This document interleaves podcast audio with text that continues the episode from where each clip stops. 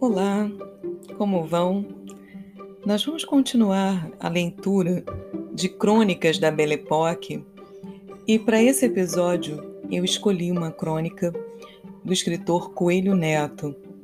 Ele publicou essa crônica em 1904 num livro chamado A Bico de Pena: Fantasias, Contos e Perfis, em que ele vai reunir, né?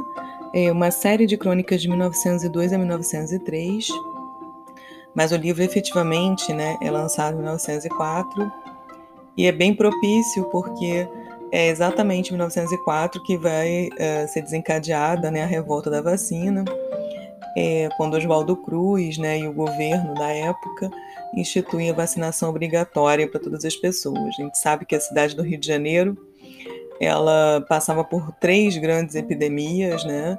Epidemia de peste bubônica, epidemia de febre amarela e epidemia de varíola. E, de certa maneira, uh, o Oswaldo Cruz armou um combate né, contra os ratos em relação à peste bubônica, contra os mosquitos em relação à febre amarela e em relação à varíola, só mesmo a vacina seria a arma né, possível para combater ali uh, esse vírus.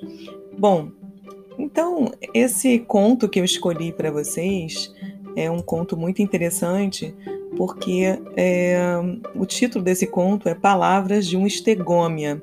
Né? Estegômia é um nome científico né, de um famoso mosquito aqui do Rio de Janeiro, que é o Aedes aegypti, né, que é o mosquito também transmissor né, da dengue, da chikungunya, né, da zika e naquela época transmitia a febre amarela. Então, é, dada a caça feita né, ao mosquito, esse conto é bem interessante da gente observar, porque ele vai conversar com o próprio mosquito. Né? Então, vamos lá. Andava eu à tarde a esparecer no meu pequeno jardim, onde as angélicas apendoadas prometem para dias próximos umas varas floridas de fazer inveja ao próprio São José. Quando um mosquito, Stegomia fasciata, imaginando-se talvez um rouxinol, entrou a perseguir-me, esvoaçando em torno da minha cabeça com um zumbido enfadonho, só comparável aos exercícios de violino de meu melodioso amigo Eleutério. Esbordoei-me a valer, não para castigar o corpo pecador com as macerações que valem por massagens espirituais, porque robustecem a alma em graça e favor divino, mas para ver se apanhava o terrível e desafinado estegômia. O animalejo, porém, que era astuto e ágil, fugia abordoada, rindo-se da fúria com que eu ia enrubescendo a cara e principalmente as orelhas. Desanimado, retrocedia deixando o jardim, àquela hora delicioso, quando me pareceu ouvir, não mais um enfadonho zumbido, mas palavras, palavras claras, como as que saem da boca dos homens. Voltei-me espantado à procura do meu interlocutor misterioso e só vi o Jacinto, que regava um canteiro de violetas, calado como o próprio silêncio. O senhor pode ouvir-me em particular? interrogou a voz misteriosa. É estranho, exclamei, sentindo um arrepio em todo o corpo e os cabelos cresceram-me na cabeça. Quem me falaria? Que invisível ser aéreo andaria a divertir-se comigo à hora santa em que os sinos espalhavam na serenidade da tarde os dobres religiosos das trindades? Demônio? Não, demônios não ousam afrontar a voz dos sinos e poucos são os que se atrevem a fazer diabruras à luz do sol. Faço exceção de ti, demônio de olhos claros e cabelos luminosos. Tu não te preocupas com os sinos nem com o sol. Mesmo a primeira vez que te vi foi em uma igreja, na missa das onze, e amanhã era das mais radiantes. Falo dos demônios do inferno, e tu, tu és um demoninho do céu. Mas deixemos idílios satânicos, vamos ao caso misterioso. Quem me falaria? Procurava eu o mistério, quando de novo ouvi a estranha voz. O senhor pode ouvir-me em particular? Quem lhe fala sou eu, Estengômia fasciata, vulgo pernilongo, um seu criado. Era o mosquito. Não se espantem os leitores. Já no tempo de Êxopo e depois, nos dias de Brábios, os animais falaram, e como bom La Fontaine, isso então nem se fala. Até em francês se exprimiam, como dizia, maravilhado e admirável Salema. Assim, pois, não há motivo para estranheza no que lhes vou contar. Requestrado com tanta gentileza pelo Estegômia, não quis ficar por baixo de um reles mosquito e respondi também fidalgamente: Pois não, meu amigo, estou às suas ordens. Quer conversar aqui mesmo ou prefere meu gabinete mais agasalhado e discreto? Aqui mesmo, senhor. Peço-lhe apenas que nos aproximemos daquele sabugueiro em flor para que eu descanse em uma folha e possa falar com calma necessária, porque o que tenho a dizer é grave e reclama atenção. Pois vamos lá para o sabugueiro. E fomos. Estegômia partiu à frente, zumbindo, mas quando cheguei ao arbusto, foi um trabalho para descobrir o ilustre animalejo. E se ele mesmo me não houvesse chamado dentre miúdas florinhas, eu teria desistido da interessante entrevista que vou tentar descrever, omitindo pequeninos episódios, como, por exemplo, as ciladas que contra o meu interlocutor armou uma aranha esperta que descobriu de longe e desceu ligeira por um fio, não logrando, porém, o seu perverso intento, porque Estegômia, que vê longe, safou-se, chamando-me para junto de uma sempre viva vermelha. Meu amigo, já que sabe o meu nome, quero que também saiba onde nasci e o que eu faço neste ingrato mundo onde só podem viver em paz os grandes, as moscas, por exemplo, que são mais impuras que nós, mas nascem nas estrumeiras, não sofrem as perseguições de que somos vítimas. Eu nasci numa gota de água, e em mil e tantos irmãos que andam soltos por esses ares. Não conheci meus pais. Logo que senti força para voar, deixei a gota de água, subi o macio espaço e compreendi imediatamente que o homem era meu pior inimigo. Porque, tendo fome e procurando o nariz vermelho de um sujeito, não sei como escapei ao murro com que o perverso pôs as próprias ventas em sangue. Voei e tive de esperar pacientemente que todos dormissem, para então regalar minha vontade.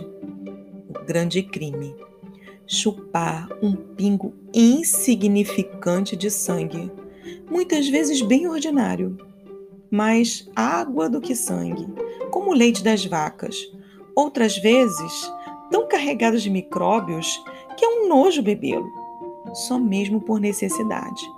Mais do que nós, sugam as pulgas. E quem é que as persegue com medidas higiênicas? Os tais preventivos que nos põem tontos, principalmente uns pós que fazem uma fumaça dos diabos, a qual não há mosquito que resista.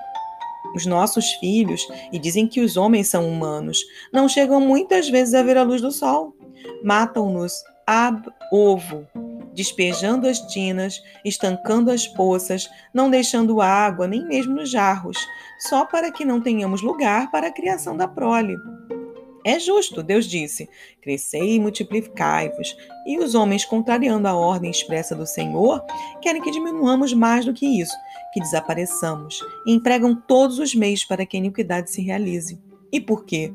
Porque uns sábios afirmaram que os transmissores da febre amarela somos nós. Ora, francamente, ou esses sábios não enxergam uma polegada diante do nariz, ou querem imitar aquele lobo da fábula, porque a verdade é que nós entramos nessa história de febre amarela como Pilatos no credo. Dizem eles, o mosquito é o transmissor, certo, e talvez o único da febre amarela, do impaludismo, febres intermitentes, etc. O mosquito transmissor da febre amarela, muito comum nas nossas habitações, é o Stegomia fasciata, conhecido geralmente pelo nome de mosquito ou pernilongo rajado. Eis a acusação. Agora vou eu, em meu nome e em nome de todos os meus irmãos, produzir a defesa que o Senhor me fará o obsequio de tornar pública. Um mosquito é o transmissor. O que transmite é aquele que faz passar além ou de um corpo para outro, no caso vertente, alguma coisa que aqui é o germe da tremenda pirexia. Entre mosquitos, e o senhor pode consultar a estatística da nossa mortalidade, nenhum foi jamais vitimado por essa moléstia própria do homem. O que acontece é o seguinte: nós, e como nós, muitos desses que se dizem filantrópicos, vivem à custa do sangue humano. Assim quis o Senhor que fosse, e assim há de sempre ser. O homem é, pois, o nosso hotel. Ora, Se o senhor entrar um dia no seu hotel e comer um bife com cogumelos, eu detesto os galicismos porque sou jacobino, que lhe ponha no estômago uma carga sofrível de tóxicos, culpa o bife? Não. Atira a responsabilidade para os cogumelos que o envenenaram, não é verdade? Pois conosco é o que se dá. Nós somos o bife. Os cogumelos são o sangue humano. Se alguém tem direito a queixar-se, não é o homem. É o mosquito que bebe cada sangue, que é mesmo uma imundície. Eu já bebi um sangue que era só cerveja. Bebi, digo mal. Provei. Enjoado, porque detesto bebidas, fui procurar outro sangue mais sóbrio e encontrei um rapaz. Mal comecei a sugar-lhe a nuca, que era alva como de uma mulher, senti que a cabeça do rapaz oscilava. Estava na mona por inoculação de embriez, dirá o Senhor. Engano, estava com uma congestão e morreu horas depois. Fui eu o transmissor da moléstia? Não. Eu podia, quando muito, ter transmitido uma bebedeira, não acha? Mas congestão? Nunca. Por que não cuidam os homens de purificar o sangue? Há tantos purificadores, o mercúrio, o iodureto, o arsênico e ainda outros. Não, enchem-se de moléstias e depois querem que os mosquitos que comem sardinha arrotem garupa. Mas vulgarmente se diz não, o mosquito não transmitiria a febre amarela se não a encontrasse no sangue. E não fica nisso. Há de ver, dir-se-á amanhã que o mosquito é o transmissor de todas as moléstias físicas, mesmo de algumas morais, veículo nefando dos germes nefastos à vida e à moral. Assim, se certa dama incorrer em grave falta, ninguém atribuirá o pecado à sua cabecinha leviana, nem ao seu temperamento abrasado, mas aos mosquitos e como, de, e como hoje, de acordo com a doutrina de Lombroso et tutti quanti, não há mais criminosos, senão degenerados de várias categorias. Não haverá igualmente impudor nas dentadas de mosquitos. E será frequente ouvir-se, coitada de fulana, uma senhora tão séria, para o que havia de dar, aquilo foi algum mosquito que a mordeu levando o vírus de amor. E quando se der algum desfalque, também se poderá dizer: Veja você o cabedelo, um exemplo de honestidade, quem diria? Eu, custa-me acreditar, para mim, ali andou pernilongo. E o mosquito passará a ser o bode expiatório ou burro de carga de toda a pouca vergonha. Se tivesse um laboratório de análises, os amarelentos podiam ficar descansados, porque não, não lhes iríamos a pele. Mas o mosquito, como poeta, prend son bien, ou il le trouve, e ainda berram berrem contra o que apanham febre amarela, berrem contra a sujeira, contra o desasseio, contra os comedores que nada fazem, e não esteja a descarregar a culpa sobre o mosquito. Há mosquitos em Paris, em Londres, em Bruxelas, em todas as cidades, em todo o mundo. E por que não se manifesta universalmente a febre amarela? Respondam, é que em todo o mundo são mais os atos do que as palavras saneiem a cidade.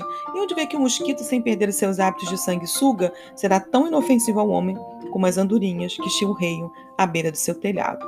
Uma criança mamando no peito de uma ama infeccionada não só ganha o mal, como passando ao peito da outra ama, logo o transmite. A culpada é a criança inocente? Não, a culpada é a ama. Eis o caso do mosquito. Agora, meu senhor, por quem é? Defenda-nos, escreva sobre nós. Não é vergonha para sua pena descer a um bichinho tão ínfimo. O grande Virgílio escreveu o Culex. E adeus. Prometem meu nome e em nome de todos os estegômias que se escrever sobre nós, poderá doravante dormir sem mosquiteiro. Palavra de pernilongo. E eu, para não ser mordido, prometi ao estegômia reproduzir as suas palavras e cumpro a minha promessa.